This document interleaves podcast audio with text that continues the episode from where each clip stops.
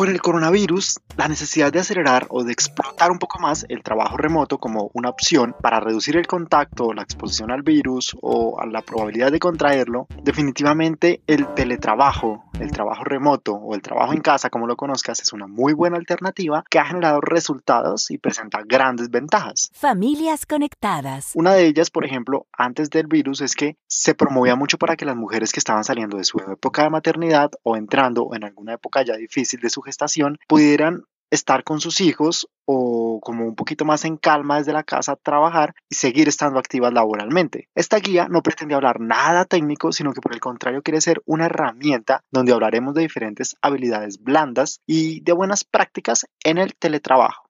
Comencemos. Presenta Prodigy. Hace varios años ya, aproximadamente como en el 2010, yo trabajaba dando soporte remoto para una empresa donde se movía llamadas a través de internet a bajo costo. Esto pues hoy no es novedoso, en ese momento lo era mucho. Alguna vez recuerdo haberle dicho a mi jefe, vea, porque yo no puedo trabajar desde la casa. Solo necesito mi internet, necesito el programa que ya tenemos licenciado para conectarme a los computadores de los usuarios en toda Colombia. Y hoy, por ejemplo, jefe, yo le estoy dando soporte a alguien en Cali desde Bogotá. O sea, es posible hacer este soporte remoto. Sin embargo, pues no se llegó a nada porque en ese momento habían temas de por medio como la seguridad en la recarga de los minutos, eh, la información que se utilizaba, token bancarios, que eran ciertas barreras que nos hacían decir, no, esto es imposible hacerlo. Hace unos años era totalmente descabellado, esto no coincidía con la realidad de ese momento y parecía fuera al alcance, aunque técnicamente yo siempre dije que se podía ejecutar en ese entonces. Un par de años después yo di un salto profesional donde empecé a trabajar en Belcor. Es una multinacional de Essica, Level y Sison, es más de, de retail y de belleza cosmética. Y esta empresa tiene presencia hoy en día en más de 10 países y su ADN sí tiene la capacidad de crear equipos remotos. Cuando yo llegué no se trabajaba desde las casas, pero en ese entonces sí tenía que ejecutar proyectos con personas de otros países. Esto me permitió conocer formas para trabajar en diferentes horarios, diferentes culturas, contextos que incluso podrían ser pequeñas barreras de comunicación con adverbios de tiempo, con palabras que tienen un significado para nosotros y para personas en otros países es totalmente opuesto. Con el pasar de los años se implementó el teletrabajo y bueno, hoy ya no estoy allá, pero definitivamente se migraron mucho al tema de home office, ya como parte de su cultura. Así que aquí te voy a resumir todo este aprendizaje y experiencia. Vamos a hablar de las responsabilidades de la empresa, en el caso que seas colaborador, aplica también para freelance, viendo a la empresa como, tu cliente, a quien tienes que responderle. Luego hablaremos de tus responsabilidades y tu entorno. Recuerda que como teletrabajador puedes elegir estar desde tu casa o en algo que se llaman oficinas satélite, que son los coworking. Algunas empresas te pagan horas al mes de un coworking como una opción adicional para que no te quedes solamente en la casa. Responsabilidades de la empresa y del jefe. Como prometimos no hablar nada técnico, vamos a decir simplemente desde el punto de vista de las tecnologías de la información que la empresa debe tener lo suficiente para permitir que los colaboradores se conecten a todas las aplicaciones que existan y que sean vitales para ejecutar sus funciones.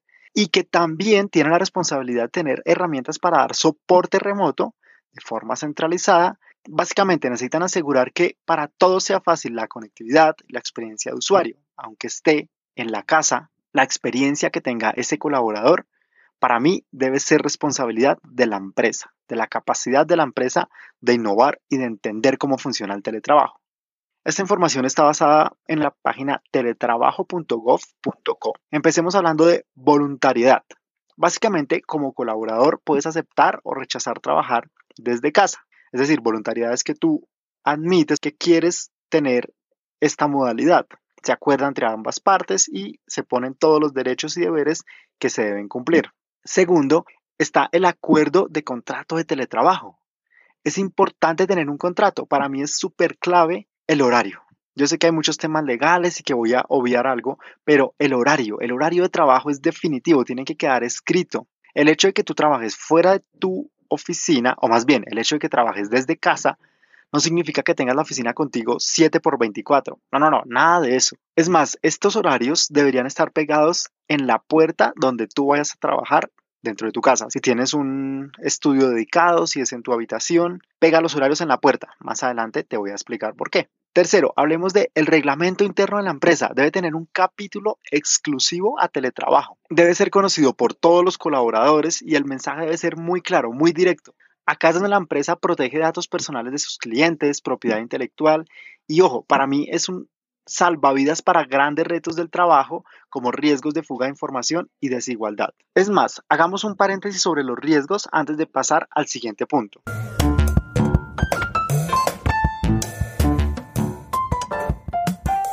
Vamos a numerar los riesgos de uno a uno. ¿Listo? Primero, comunicación. La comunicación pasa a ser asíncrona. En la oficina, tú giras la silla y lista la persona que está al lado. Oye, Pepito, tengo una inquietud. ¿Cómo hago para resolver?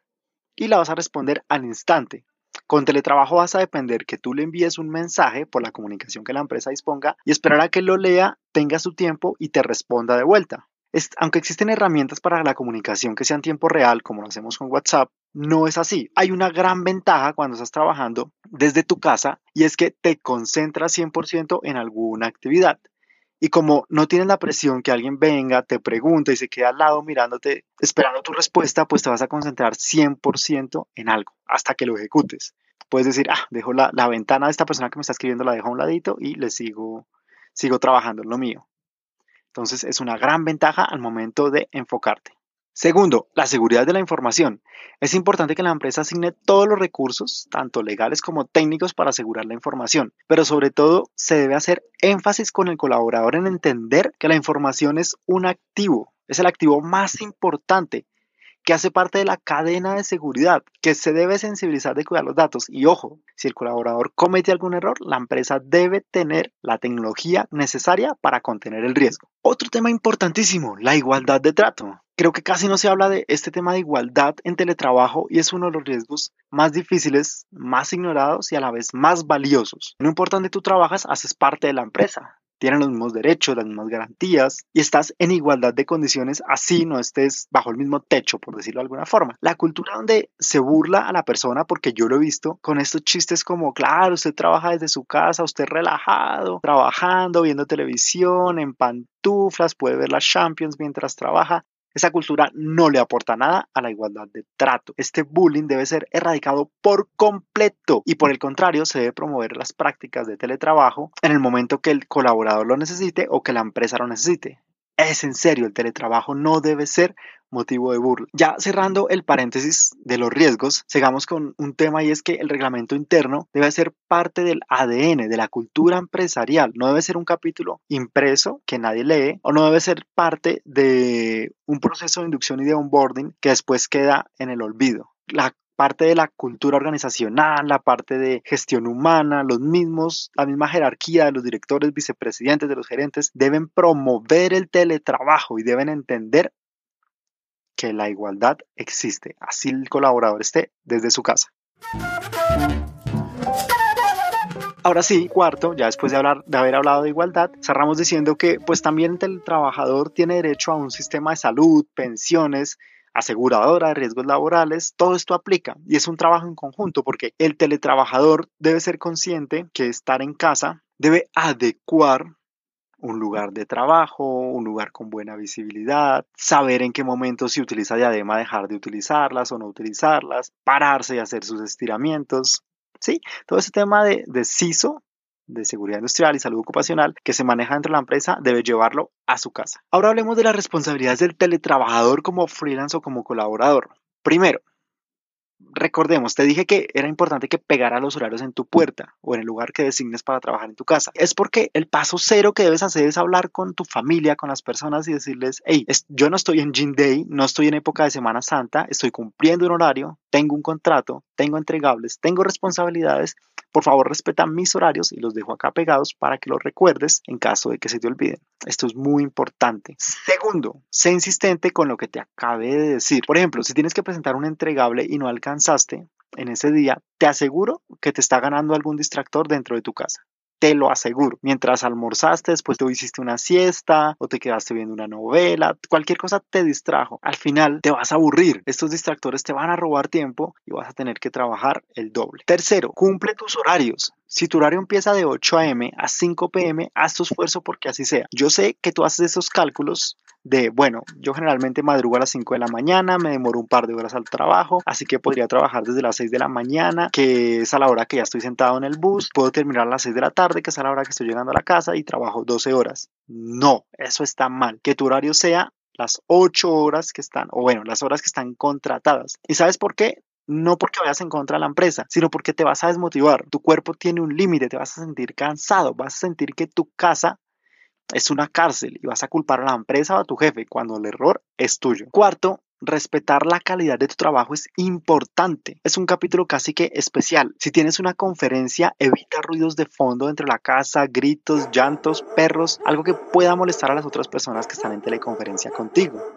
Aprende a usar el mute del micrófono. Si no vas a hablar, déjalo en silencio. En el momento de que te pidan tu intervención, desbloquéalo y habla. Y ojo, que cuando te pidan tu intervención tengas tus cinco sentidos, porque a veces te distraes y esa distracción cuesta el tiempo a todas las personas que están contigo del otro lado de la pantalla. Quinto, asigna un espacio acorde a la función que vas a realizar. Esto ya lo decíamos un poquito arriba y era simplemente tener una silla reclinable, un buen espaldar, invierte en tu salud y no pienses que esto es, me lo tiene que dar la empresa. No, no, no, porque es un beneficio tiene un buen internet, tiene una buena iluminación. Si pagas por ver películas de Netflix, paga por tener buenos medios de comunicación. Esto va a hacer que tu mente entre en modo trabajo. Cuando estés en esa silla, en ese lugar dedicado para trabajar, vas a hacer un trabajo muy profesional, como debe ser. Antes de finalizar, quiero hacer énfasis en dos cosas. La familia es lo más importante. Por eso es vital que le des claridad de tus tiempos, tus tareas, la modalidad de trabajo. Nadie entiende el contexto laboral familiar mejor que tú tú vas a saber cómo manejarlo, pero es importante que los tengas presente. Evita hacer chistes en tu trabajo de esta forma de productividad que realmente funciona, que cambia la vida de muchas personas. Recuerda que tenemos un episodio completo que se llama Moving Digital o Acoso Laboral Digital si quieres profundizar en estos temas. Si tú tienes un tip importante, por favor cuéntamelo, quiero conocer tu opinión, escríbeme a mi cuenta personal de Twitter, arroba no soy Juanpa, con el numeral Teletrabajo Pro, Pro de Prodigy, de Profesional Teletrabajo Pro. Recuerda que la mejor forma de ayudarnos es difundir el podcast Familias Conectadas, disponible en Spotify, SoundCloud, Deezer, Google Podcasts, Apple y entre otras aplicaciones. Queremos que muchas personas conozcan el chisme que aquí ofrecemos contenido de Internet para la vida de forma gratuita y nuestra satisfacción es que la comunidad busque, al igual que nosotros, hacer de Internet un mundo mejor. Gracias por abrirnos la puerta de tu espacio digital nos estamos viendo.